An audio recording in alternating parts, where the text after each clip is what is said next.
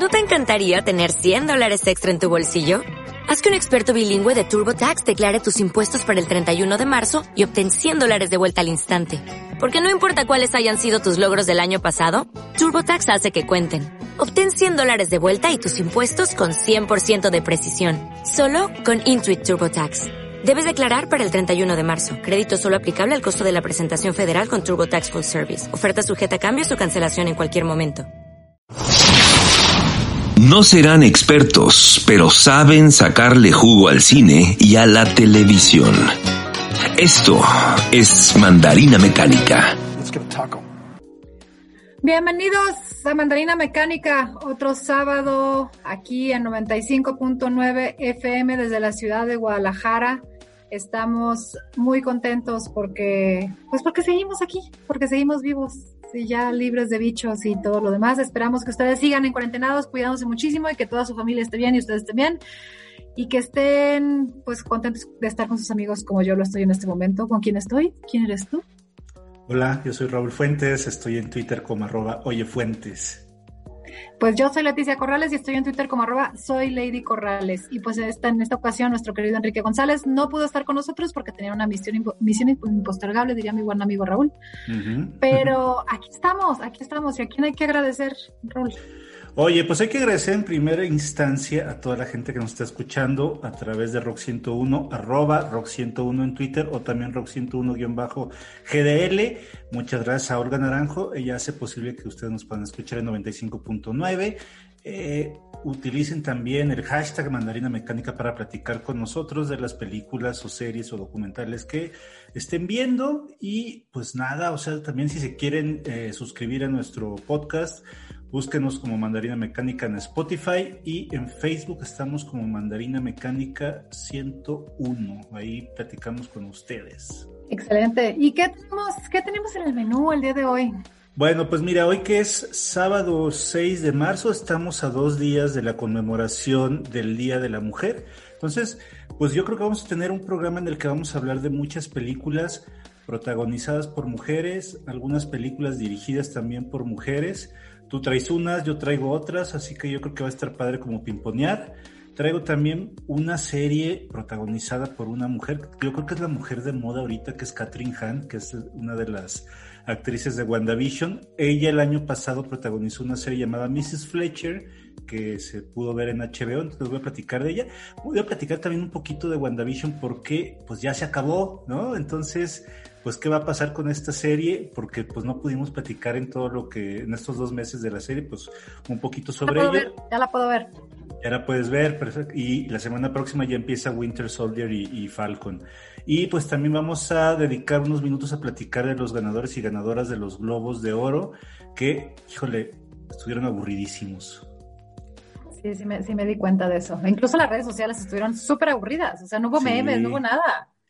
Hubo uno que otro meme, pero la verdad es que estuvo súper desangelada porque precisamente como, como se llevó a cabo eh, Tina Fey en, Nueva York y Amy Poehler en Los Ángeles y luego los, los, eh, los ganadores y los nominados estaban cada quien en su casa, pues no, o sea, sí le restó muchísima de la frescura que habían tenido en, años anteriores. Sí, sí, se notó, sí se notó incluso, te digo, en redes sociales. Yo no, lo, yo, yo no pude verlos, nada más estuve viendo los comentarios pero sí me di cuenta que estuvieron desangelados. No perdiste de nada, la verdad. Eh, y pues, a ver, tú traes por ahí una película con, con, Ben Affleck también, la que quieres platicar. Sí, la vi en HBO, se llama El Camino de Regreso. Eh, y bueno, ya se las platicaré más adelantito. Y pues bueno, también sí, un par, un par de docus para el Día de la Mujer que, hay que recomendar, pero ahorita, ahorita pimponeamos. Y pues bueno, noticias, noticias eh, como cada semana, ¿no? Sí, sí, una de las, pues, yo creo que vamos a tener que dejar una pequeña sección para hablar de la Liga de la Justicia porque es una película a la que le han dado muchísima promoción en estos días, la versión de Zack Snyder que va a durar cuatro horas, que ya están los nombres de los capítulos en los que se va a dividir, que se va a poder ver en el cine, etcétera, etcétera. Yo tengo que decir que a mí no se me antoja verla, pero creo que voy a sucumbir de todas maneras para ver cuál era la visión de Zack Snyder, porque no sé si tú viste la, la versión que se estrenó hace cuatro años ya, que, es terrible, ¿no? Es, es, terrible, entonces pues sí hay mucha expectación. eh, mucha expectación. no, no, creo que pueda arreglar mucho, entonces yo la verdad no tengo ni ganit, nada, cero ganas de verla. Yo casi, casi que la voy a ver por, por tarea para platicárselas después para ver qué tanto vale la pena o si de veras es, es un bodrio como el anterior. Estreno de la semana. Muy bien, pues estreno de la semana fue una película que se tenía como muchas en esta pandemia eh, programado, ¿no? Eh, estrenadas en cine, que es una película dirigida por Gavin O'Connor que nos había dado ya, que ya había trabajado con Ben Affleck en El Contador, que es una película medianamente eh, buena, ¿no? Eh, entretenida. Y ahora nos traen una película muy personal, de cierta manera, con Ben Affleck. Eh, ¿Por qué personal? Se llama El Camino de Regreso y es la historia de Jack Cunningham, que es el personaje de Ben Affleck, que es una antigua estrella de básquetbol que ahora es un alcoholismo, bueno, sufre de un alcoholismo bárbaro y una depresión crónica, ¿no? ¿Por qué es personal? Bueno, pues porque todo el mundo sabe y todos estamos enterados de que Ben Affleck en sí, pues tiene un problema para lidiar con las sustancias, incluso su padre, ¿no? Eh, eh, eh, también fue, es, o no sé si fue alcohólico y él lo ha dicho abiertamente. Entonces, nos da una actuación, ves a un Ben Affleck hinchado, ¿no? Toda la película tiene la cara hinchada porque hasta eso sí, sí, sí, sí es un personaje que sí te llega a incomodar de cierta manera. Entonces, este hombre, eh, que es una ex estrella de básquetbol de la preparatoria de la universidad, pues ahora es un trabajador de la construcción al que le piden coachear un, un, equipo de chavos que, bueno, como ya lo hemos visto en, en mil películas, tienen cero talento o tienen medio talento y necesitan de alguien que los desarrolle. Entonces, en ese proceso, pues él empieza a, a intentar cambiar su vida, ¿no? Y, y, a buscar toda la ayuda posible para poder eh, pasar una serie de situaciones personales que está viviendo, que no se las voy a contar porque al final sería un spoiler. Eh, bueno, pues es una película eh, que dura casi hora y media, más o menos, una hora 48 minutos, bueno, casi dos horas. Es una película lenta, es una película eh, hasta cierto punto aburrida, la verdad. Ben Affleck, Ben Affleck, eh, es que Ben Affleck, fíjate, yo tengo un problema con Ben Affleck, no me cae mal, no me cae mm. nada mal, pero me parece un, un actor malo. O sea, eh, la verdad es que él es, es, él es malito. Ok. Y a pesar de que esta película, pues tú lo ves, o sea, la película no, no, no exige mucho porque al final, pues eh, yo creo que todos podemos, bueno, no voy a decirlo así de esa manera tan, tan por ese desdén, ¿no? Pero protagonizar como, como un alcohólico yo creo que es lo más fácil del mundo. así, imagínate una borrachera. Imagínate una borrachera un sábado por la tarde que no puedes dejar de pisear. No, no, me refiero a, a no es un papel tan exigente, ¿no? Porque al final eh, no es una película, digamos, una, un drama que te lleve a estos rangos, ¿no? O sea, de un personaje que te exija mucho a nivel actoral y la verdad es que no, no, me, me quedé con así como, ah, bueno, Ben Affleck siendo Ben Affleck, ¿no? Entonces, eh, le voy a dar sus dos y media mandarinas, no, yo creo que te voy a dar dos mandarinas, la verdad. Dos mandarinas, Dos mandarinas, me iba, me iba a ver un poquito más este, generosa, pero la verdad es que no, porque al final es una película cliché, ¿no? Que ya hemos visto hemos visto este equipo de básquetbol, ¿no? De chavitos de una, de, una escuela que necesitan crecer y, y, este, creo que está basada en un reportaje, no estoy segura, en un reportaje de, efectivamente un, un, personaje verídico, pero sí me quedo debiendo, me quedo debiendo y no, no llega a estas películas. Por ejemplo, hace poquito vi una con Samuel L. Jackson en la que él es un, es un, y esa sí me emocionó, o sea, al final todas las películas deportivas tienen esta serie de, pues de eventos que sí te llegan a enchinar la piel o te llegan a generar cierta felicidad o terminas de buen humor, ¿no? Esta es una película pesada eh, porque al final no, no es una película, eso sí lo rompe, ¿no? No es, no es una película feliz, no es una película en la que, ay, sí, todo el mundo logra la felicidad y le encuentra la salud. No, no, no, no, no, nada que ver. Este, te digo, es pesadona, es lenta y pues Ben Affleck sí me quedó debiendo. Pero está disponible en HBO, eh, eh, eh, si la quieren ver, se llama El Camino de Regreso, es una película del 2020, estrenada directamente en plataformas y bueno, dirigida, si les dije, ¿no? Por Gavin O'Connor. Ajá. Tiene dos, tres detalles interesantes en la fotografía porque es una fotografía casi documental, ¿no? Esa es la cámara siguiéndolo a muchos lados. Este, tiene sus cositas interesantes, pero sí me quedó a deber. Oye, a ver, por lo que cuentas, a mí me suena como la típica película con mensaje, pero luego también estas películas con mensaje, lo pongo entre comillas, pues suelen tener un final como mucho más optimista, más esperanzador. Entonces, eh, ¿no tanto eso? No, no, deprime, la verdad es que la película sí deprime. O sea, sí es, no, no, es una película feliz, ¿eh? O sea, sí, sí, no es esperanzadora ni feliz. Ni es esta película en la que díjole, no sé si es spoiler o no, pero eh, no es una película que terminas contento, la neta no, no lo es. Ok, bueno. por eso te digo que es pesada, o sea, no es una película familiar que digas, ay, sí, el héroe va a encontrar. No, no es una película hasta eso muy, no, no, es chapucera en ese aspecto, no es de, ay, mira, el deporte nos cambia, nos hace felices. No, no, no, no va por ahí. Ok, ok. Bueno, eh, a mí no es santo mi devoción Ben Affleck, pero podría, podría darle una oportunidad. Entonces, pues bueno, ahí está en HBO. Eh, vamos a poner música interpretada por mujeres, ¿no? Entonces tú ya tienes ahí una buena lista de canciones, yo también tengo una por ahí, pero me gustaría que la presentaras tú, tú, tú. Bueno, y como mujeres, mujeres, mujeres, women, girls, girls, girls, girls, girls, vamos a escuchar a un señorón, Debbie Harry, nada más y nada menos que la vocalista de Blondie con la canción de Rapture.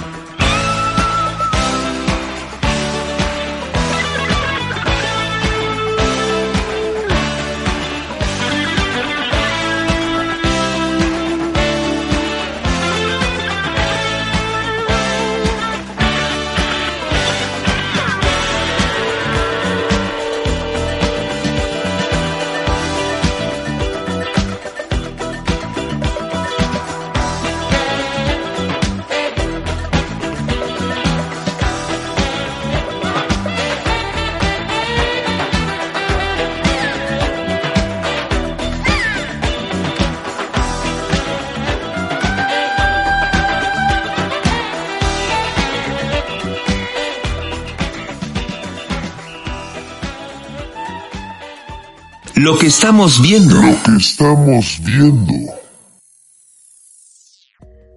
Estamos de regreso, seguimos con las recomendaciones para que disfruten de su semana con Mandarina Mecánica. Yo soy Leticia Corrales, estoy en Twitter como arroba soy Lady Corrales. Si usted va llegando, bienvenido. Si usted ya estaba aquí, gracias por seguir con nosotros. ¿Qué sigue, mi querido Raúl? Eh, pues fíjense que, a ver, yo desde hace varios años soy muy fan de una actriz que ahorita está de moda, está protagonizando todos los memes. Ya saben, esta mujer que cierra el ojito, eh, es el meme de moda de esta semana, ¿no? Que, hay algunos muy buenos. Pues es Catherine Hahn. Catherine Hahn es una actriz estadounidense que ha destacado en comedia y ha destacado en drama. Y la serie de la cual les voy a platicar, que es Mrs. Fletcher, que se estrenó a principios del año pasado en HBO, pues es un poco una mezcla de los dos. La serie está basada en una novela eh, escrita por Tom Perrotta, que es el mismo autor de, la serie de Leftovers, de la cual pues también he platicado varias veces en los últimos, en los últimos años.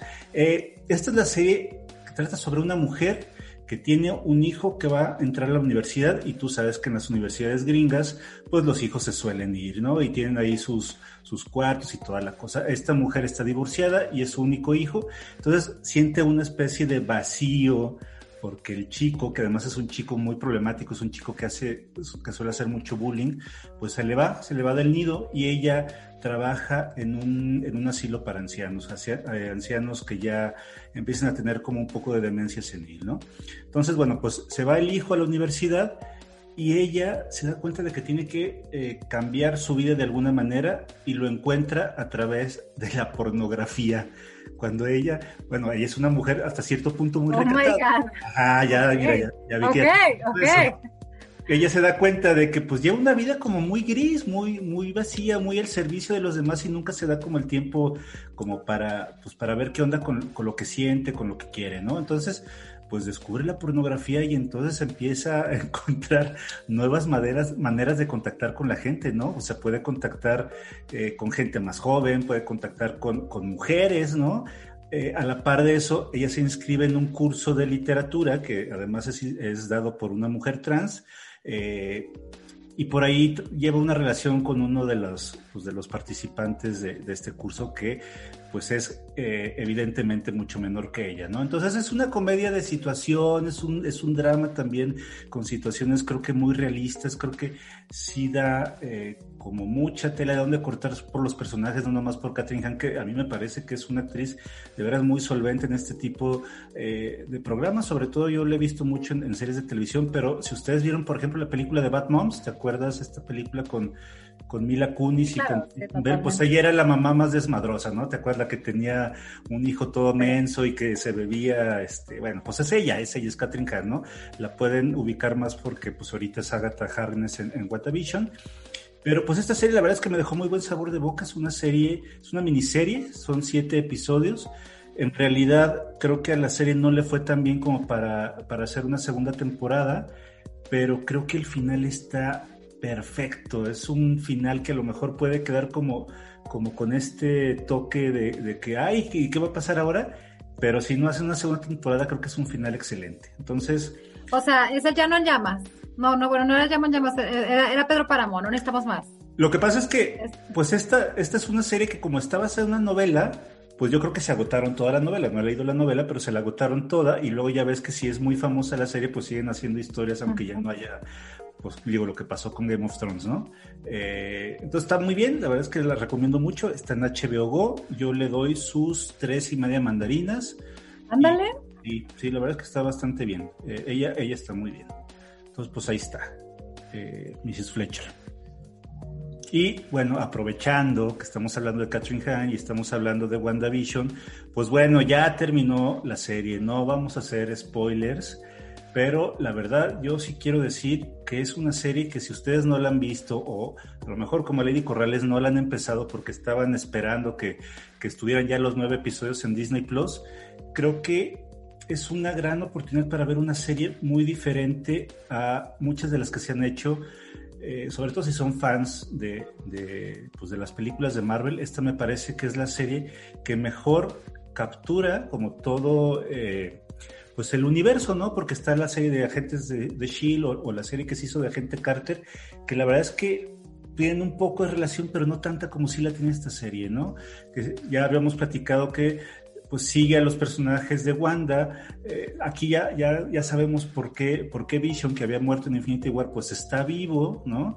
Y me parece que es una gozada ver todos los homenajes que se hacen a series viejitas como Hechizada, como Yo Amo a Lucy, como de repente este homenaje a Modern Family, este homenaje a, Malcolm en el medio, ¿no? Que es un, me parece que es un recurso que solamente podía funcionar en una serie de televisión. Y, los creadores de WandaVision creo que hicieron un gran trabajo eh, pues de investigar de cómo, cómo se narraban también, o sea, si tú ves una serie viejita, pues ves precisamente como los códigos televisivos que veías en la serie viejita. Y si ves esta cosa como de falso documental que tiene The Office o tiene Modern Family, lo ves perfectamente aplicado en WandaVision. Catherine Hahn es una gran villana, bueno, ahorita ya podemos decir que es la villana de la historia, ¿no? Ya no, ya no sería un spoiler. Eh, y a mí me da muchísima curiosidad por saber qué es lo que va a pasar con las películas venideras, ¿no? Por, lo que sucede con los personajes. Está ya eh, pues programado, ¿no? Que a final de año se estrena la película del Hombre Araña, la tercera película del Hombre Araña que va a tener relación, y el próximo año se estrena la película del Doctor Strange, en la cual Wanda va a tener una participación especial. Yo quisiera saber, sí, tus expectativas o, a ver. Mira, la verdad, no, te voy, te voy, a ser muy sincera. A mí WandaVision no me ha llamado la atención. Y eso que la bruja escarlata, pues para mí es un personaje, este, interesante, ¿no? No por decirlo menos. Entonces, este, sí la voy a ver, pero estaba esperando, porque soy medio intensa, ¿no? Por si no lo había notado. Entonces, yo sí me aviento las series como en un fin de semana, entonces estaba esperando que cargaran todo, porque sí me frustra un poco verlas por pedazos. O sea, yo no, yo no tengo esta capacidad que tiene mucha gente de ver una serie, un episodio a la semana. No, no, no, no, me da, me da, me vuelvo loca. Entonces, sí me espero, lo voy a ver, no sé si este fin o el puente, no, no el puente, no, pero este, sí, sí la quiero ver. Tengo altas expectativas porque he leído comentarios muy positivos y he leído a la gente. Trato de no ver nada, o sea, porque si la verdad sí estoy libre de spoilers. Yo en este momento estoy en ceros. O sea, yo creo que digo, salvo el spoiler que te acabas de aventar, yo estoy en ceros, eh, no, no, no, no tengo nada, entonces sí tengo altas expectativas de la serie porque todo ha sido muy positivo. A ver, también hay que decir que yo creo que va a haber gente que no la va a querer ver porque seguramente siente que tiene que ver como todas las películas de Marvel, que son más de 20, ¿no? Como para poderla entender.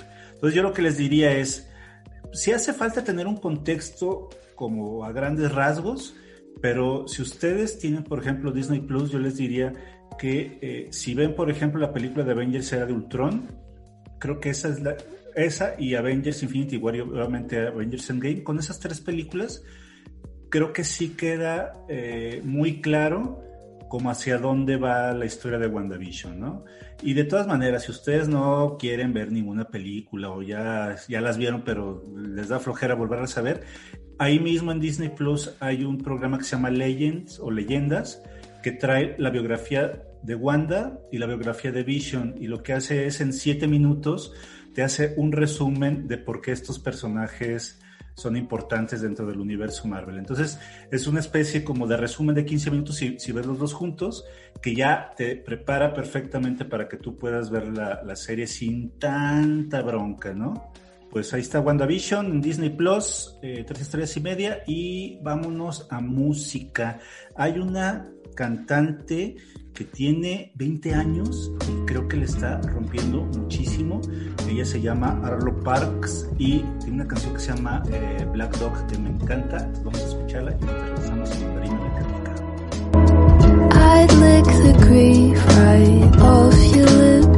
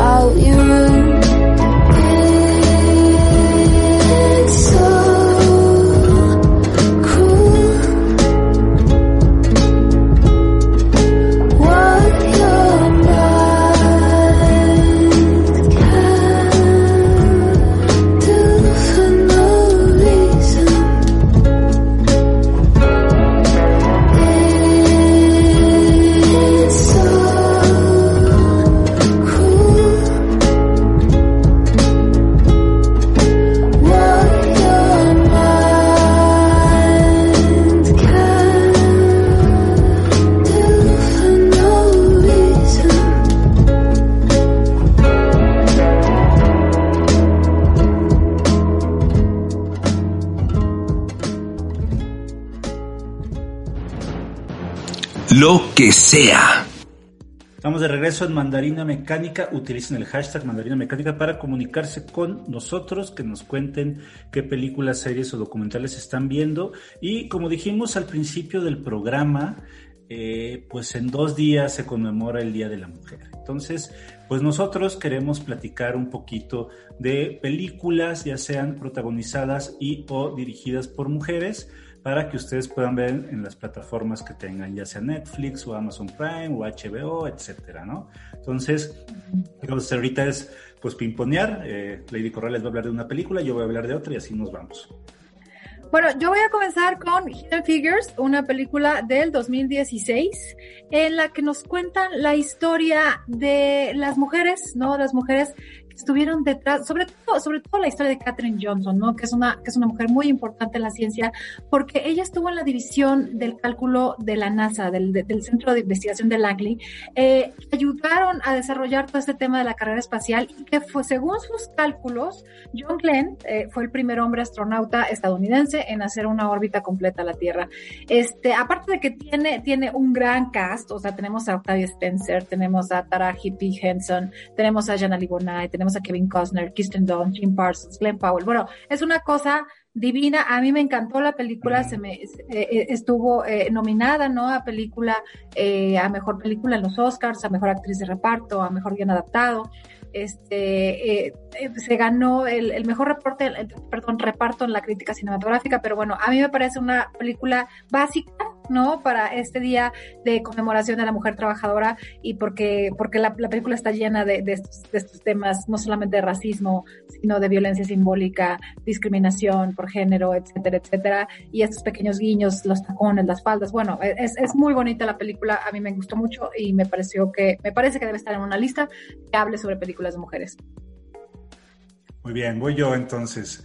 Oigan, pues yo soy muy fan de Greta Gerwig, entonces voy a hacer como uno dos, ¿no? Eh, por un lado, en Netflix está su ópera prima, que es Lady Bird, ¿no? Que es una, hasta cierto punto, una película autobiográfica que nos cuenta la historia de eh, esta chica que se autonombra como Lady Bird, una chica que está pues digamos que, pues está viviendo la pubertad, ¿no? Y ya va a salir de la prepa y se quiere ir a, estudiar la universidad en otro lado, tiene conflictos con su madre, ¿no? Que es básicamente, pues un poco, eh, pues lo que, lo que vivió, lo que vivió Greta Gerwig cuando vivió en Sacramento, ¿no? La película es protagonizada por, por Saoirse Ronan, está también eh, Timothée Chalamet, está también Lucas Hedges, y, y pues eso a mí me parece que es una película que, aunque está basada en hechos reales, tiene muchísimo, muchísimo humor, una película muy entrañable, una película por la cual Greta Gerwig fue nominada en los Oscars como mejor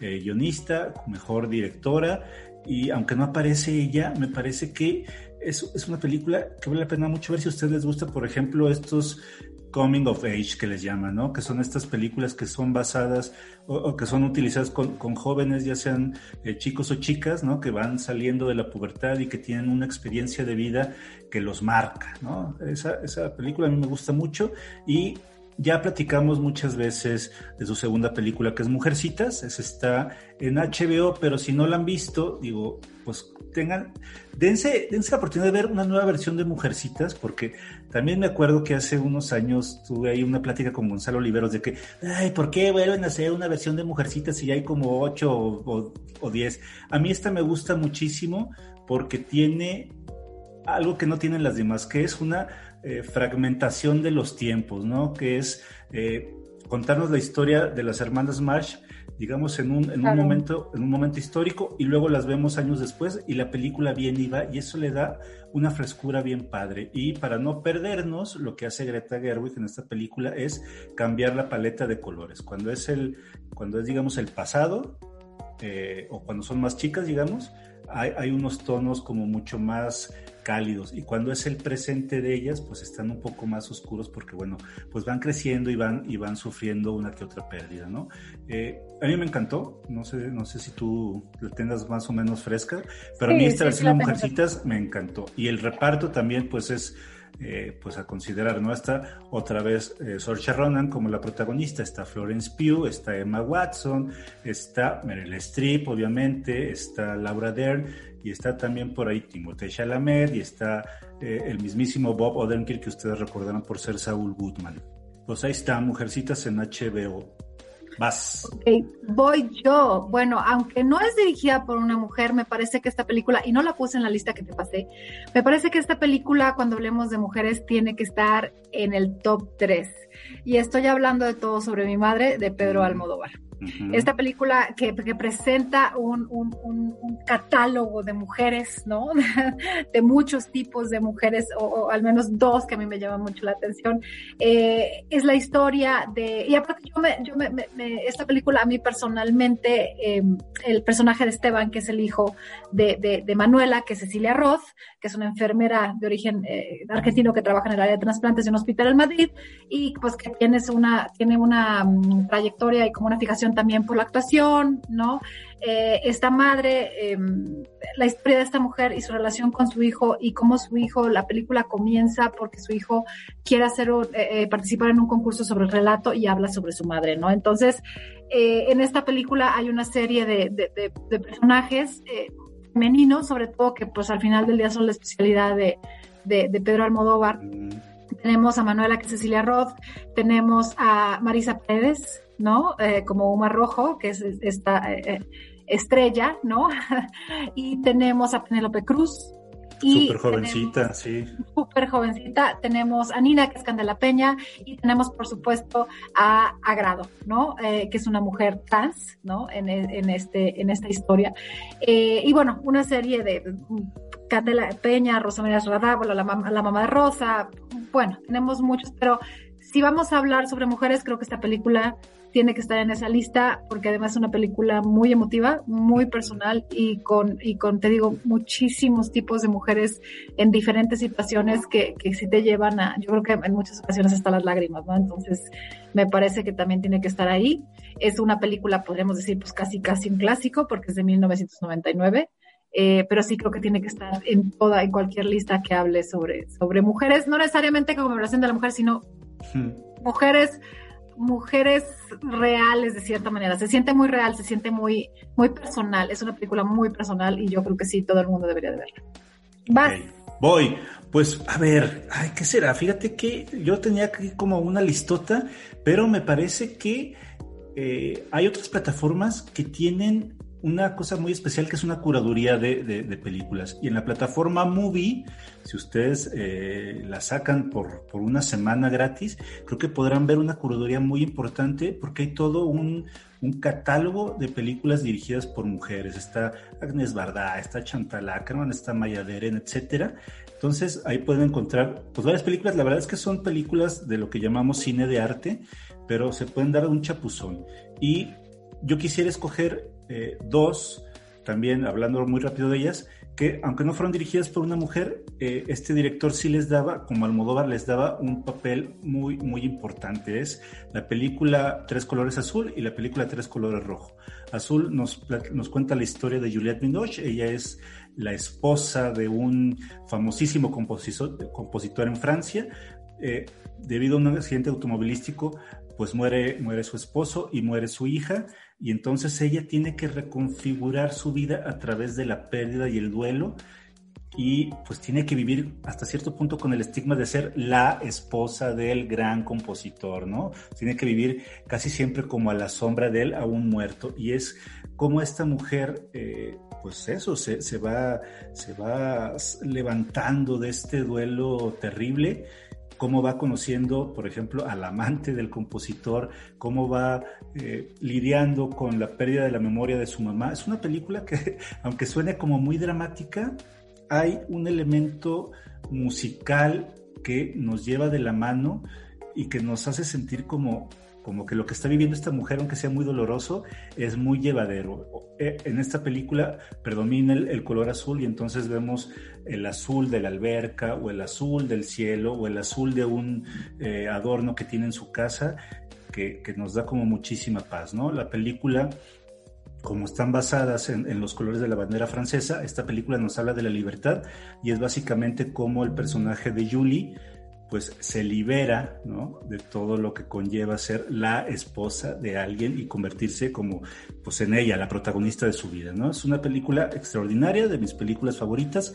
Y Rojo, que vendría siendo como la tercera parte de estas películas, eh, nos cuenta la historia de Valentín, que es una chica que trabaja como modelo y, un día se encuentra que, que el perro de su vecino se escapó, ¿no?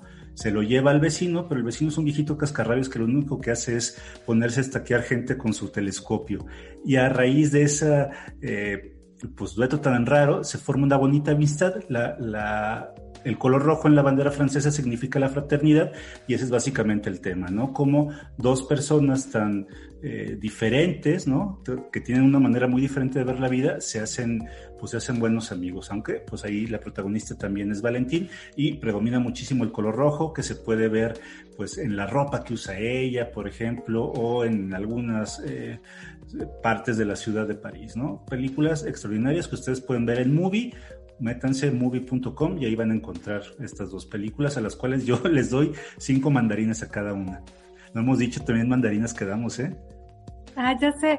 ¿Sabes qué? Es que, déjenme, queridos radioescuchas, hicimos una lista, ¿no? Y en esa lista pues estaban Erin Bronkovich y que si Mad Max y que si a lo mejor Sarah Connor. Pero ahorita que estamos ya platicando me vienen a la mente películas eh, que me llevan a otros lugares y voy a hablar de otra que voy ahorita reviso si está en plataformas y yo creo que esta nadie se la espera porque me estoy acordando de ella, es una película de 1991 que está basada en una, en una novela de 1987 de Fanny Flagg que se llama Fried Green Tomatoes at the Whistle Stop Café. Mm. En español se llama Tomates Verdes Fritos. Y déjenme contarles de esta película. Esta película yo la vi cuando era una niña. O sea, yo, bueno, no, 1997, la verdad es que, era una chamaquita. Y la protagonista de esta película es Kathy Bates, ¿no? Entonces Kathy Bates es una mujer es una anciana, comienza a visitar, ¿no? A, más bien conoce a una anciana llamada Nini, es Jessica Tandy, en un asilo y le va contando su historia, ¿no? Y la historia de Nani, eh, digamos que es en dos, es en dos, dos tiempos históricos la película. Eh, Nani tiene otra amiga con la que se hizo amiga durante la Gran Depresión en Estados Unidos y vive una historia eh, de violencia, un marido abusivo, un marido machista. Entonces, esta película habla básicamente sobre la sororidad femenina y cómo se van haciendo estos, estos vínculos, ¿no? Entre las mujeres y cómo nos vamos haciendo, em, pues más fuertes, ¿no? Con, con, las amistades y cómo esas historias se van eh, inspirando a otras mujeres a hacer otras cosas, ¿no? Entonces, es una película pues la verdad sí es cursilona, es una película cursilona, es una película, eh, es una comedia dramática, porque al final sí tiene estos, estos, eh, guiños como de, de, comedia, pero al final es una película muy dramática. Y, y, yo me acuerdo verla, traté de volver a ver, pero en este momento que, que, que, mi nostalgia me llevó ahí, sí es, sí, sí la recuerdo con mucho cariño y con mucho amor y siento que sí es una película que sí me gustaría ver con mi mamá, sabes, con mis tías, con mis amigas y decir qué padre, o sea, es que son bien, todas son bien guerreras, entonces estaba tomates verdes fritos, tengo que revisar si está en, redes, eh, digo, en, ay, sigo con las redes sociales. En plataformas. En plataformas, ah. en plataformas, pero pues yo le voy a poner sin volverla a ver, porque la vi hace un par de años, hace, no sé, cinco o seis años. Con ese recuerdo le voy a poner sus cuatro mandarinotas porque la quiero mucho y porque es mucha nostalgia y mucha fuerza y es una película muy bonita sobre mujeres. Eso ya casi casi cuenta como retro bonito. Eh, oye, ya es momento de irnos a un corte, pero antes de eso, pues música. Ah, música, perdónenme, voy a poner una canción que a mí me encanta y que siempre he buscado excusa para ponerla y hasta hoy la encontré. Estoy hablando de Dragonettes, que es, una banda femenina, y la canción se llama Boys School Rape, Should All Be Destroyed.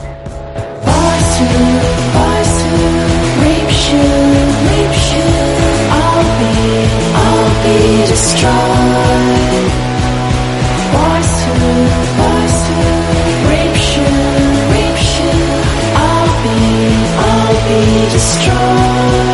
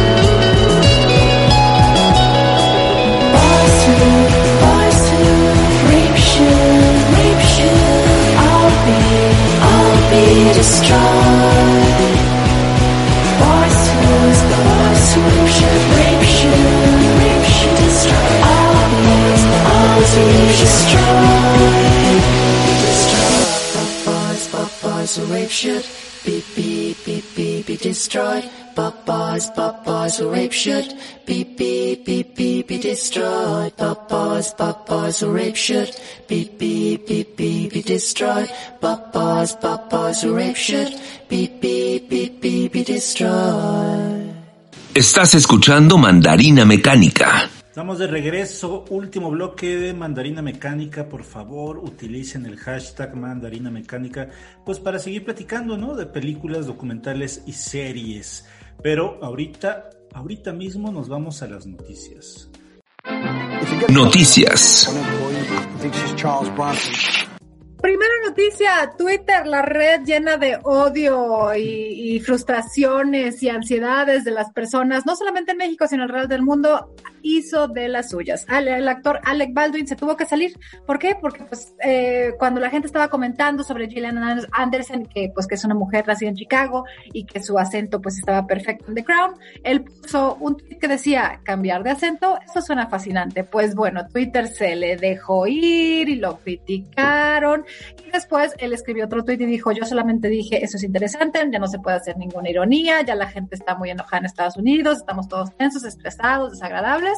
Y pues nada, cerró su cuenta de Twitter y ya no veremos a Alec Baldwin eh, en, en- nuestras redes sociales. En un buen rato. Bueno, a ver, eso que estás con, esta noticia que estás contando me da como el pie para platicar y dar un poco de contexto también de este por qué está hablando de Gillian Anderson, ¿no? Porque Gillian Anderson el domingo pasado que se celebraron los Globos de Oro, pues ganó su Globo de Oro como mejor actriz secundaria por su papel de Margaret Thatcher en The Crown, ¿no? The Crown fue la serie más ganadora de la noche, eh, además de Gillian Anderson, ganó también Emma Corrin por su papel como la princesa Diana, Josh O'Connor en el papel de, del príncipe Carlos, y la misma serie en su cuarta temporada también ganó como mejor serie dramática. Eh, pe- pero a ver, es que hay, hay que también decir una cosa, o sea, cuando, cuando, cuando Gillian Anderson ganó su Globo de Oro este domingo, muchísima gente, yo sí, eso sí lo vi en Twitter, muchísima gente se estaba pues burlando como Alec Baldwin, ¿no? Diciendo que, que la, la verdad es que la interpretación de, Gillian Anderson parecía más caricatura del personaje de Margaret Thatcher. Eh, y eso a mí me hace un poco de ruido porque si recuerdan hace unas semanas cuando Enrique, nuestro compañero Enrique González, vio la cuarta temporada de Crown, pues él había eh, elogiado muchísimo la interpretación de Gillian Anderson como Thatcher, ¿no? Que, que estaba muy bien trabajada. Lo cierto es que esa es una bronca que yo sí veo como muy seguido cuando un actor interpreta a una persona de la vida real, ¿no? Porque hay, se tienen que acentuar de alguna manera, eh, digamos, las características, los, los, no sé, los puntos de inflexión. El mismo Enrique se, se molestaba un poco cuando Gary Oldman interpretó a, a, a, Churchill, ¿no? En la película por la cual ganó el Oscar. Y creo que es parte de lo mismo. Este, pues a uno no, no se le da gusto nunca. Y la verdad es que yo sí creo que es muy difícil interpretar este tipo de personajes. Pues, y eso fue todo lo entretenido sobre los globos de oro. Ajá, pues es que. Pues sí, o sea, es que, a ver, ya les dije al principio, ¿no? Este, Pues Amy Poehler y Tina Fey muy bien, ellas son muy buenas conduciendo, pero ni siquiera estaban juntas, estaba una en Los Ángeles y otra en Nueva York, entonces hacer eh, los chistes pues como que quedaban un poco, un poco chatos. Yo creo que mucho, poco de lo que valió la pena fue, por ejemplo, ver el homenaje que se le hizo a, a Jane Fonda, ¿no? Una actriz que tiene más de 80 años y que tú la ves y se sigue viendo como muy entera, muy guapa. Muy... No, y la amamos, la amamos Sí, además. claro, la queremos muchísimo porque además de ser una actriz, es una mujer muy rebelde y esto creo que se presta perfectamente bien para la conmemoración del Día de la Mujer, que ha sido activista desde los años 60, ha sido llevada a la cárcel varias veces, pues por poner el cuerpo, ¿no? Para, para impedir cual, cualquier ahí que llegue alguna autoridad acá a, quitar a, a, las mujeres sobre todo, ¿no? Hay un documental que de hecho creo que sería padre que tú lo mencionaras, que está en Netflix, que tiene que ver precisamente con eso. Claro, eh, bueno, el documental se llama She's Beautiful When She's Angry y es precisamente una recopilación. Si quieren entender de qué se trata todo el feminismo, sobre todo en los años 60 en Estados Unidos, bueno, pues pueden ver este documental que la verdad está muy entretenido y ligero y fácil de digerir para quien se quiere educar sobre el tema. Y ahí sale nuestra querida Jane Fonda. Así mero. Oigan, pues ya mero nos vamos. A mí, ¿sabes qué me gustaría así como ya de rapidito? Eh, dar algunas películas rápidas que están en Netflix que son eh, dirigidas por mujeres, ¿no? Así, si, si, si, quieren, si quieren, este, pues ver más de ellas, mira, por ejemplo, eh, está por ahí la película de Mary Shelley, que es una película uh -huh. protagonizada por por El Fanning, que pues es la biografía de Mary Shelley, la, la autora del, del, libro de Frankenstein. También están las sufragistas, ¿no? En Netflix. Sí, creo que sí, esa sí no sé, fíjate. Yo más uh -huh. bien como que como que eh, busqué una lista de películas dirigidas por -huh. mujeres y Mary Shelley es uh -huh. dirigida por una por una la única directora de, de, Arabia Saudita que según yo existe que había dirigido la película de la bicicleta verde. Bueno, pues está Mary Shelley. Está también por ahí la película de Zero Dark Thirty o La Noche Más Oscura que es de Bigelow, ya saben, la única mujer que ha ganado el Oscar, ¿no? por la película de claro. Hot Locker. Eh, está por ahí el documental Bellas de Noche de María José Cuevas, que nos cuenta la historia de, las vedettes en México. Y por último, una película húngara que se llama On Body and Soul, que es una película, híjole, es increíble. Es la historia de una mujer con una especie de autismo que se enamora de, un, de uno de sus compañeros. Ellos trabajan en un, en un rastro. Eh, entonces imagínense como, como el ambiente de, que se puede tener en un rastro y lo que los une son que tienen exactamente los mismos sueños, ¿no? Ella sueña de repente con un ciervo y él también sueña con un ciervo. Entonces es una película romántica, pero muy, muy diferente a lo que vemos en las películas románticas de Hollywood. Entonces yo recomendaría ver esa, sobre todo On Body and Soul, dirigida por una mujer que me perdonarán que no pueda pronunciar su nombre porque no le, no le rendería el respeto a esta mujer de, de Hungría. Y pues ahí está, yo con eso terminaría. Pues yo termino con que no manden piolines y no anden felicitando mujeres, por favor, ese día. No es una felicitación, no es una fiesta, es una conmemoración, eh, es un homenaje. Entonces, por favor, hagan el ridículo. Los quiero mucho. Sean felices. Oye, ¿cómo estás en Twitter? Soy Lady Corrales. Muy bien. Ustedes sigan también, por favor, a Enrique González en Twitter. Él está como arroba ya, Enrique ya. Y yo, Raúl Fuentes, estoy como arroba eh, Oye Fuentes. Muchísimas gracias a Olga Naranjo en los controles. Sigan pues escuchando Rock 101, arroba Rock 101 y bueno, el sitio web también, ese no lo dije, rock101online.mx y pues nos escuchamos la próxima semana, pero nos vamos a ir con música. ¿Con qué nos vamos a ir? Nos podemos ir con un clásico común y que favor. es muy ad hoc. Venga. Nos vamos a ir con mi areta preciosa. Nos vamos a ir con Respect. What you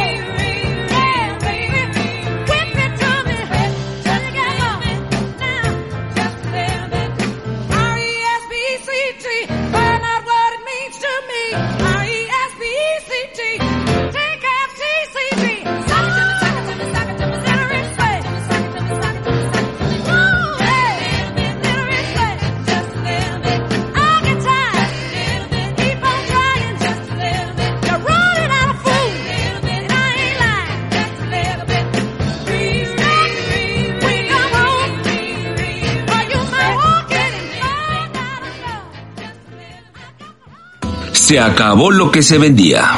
Esto fue Mandarina Mecánica.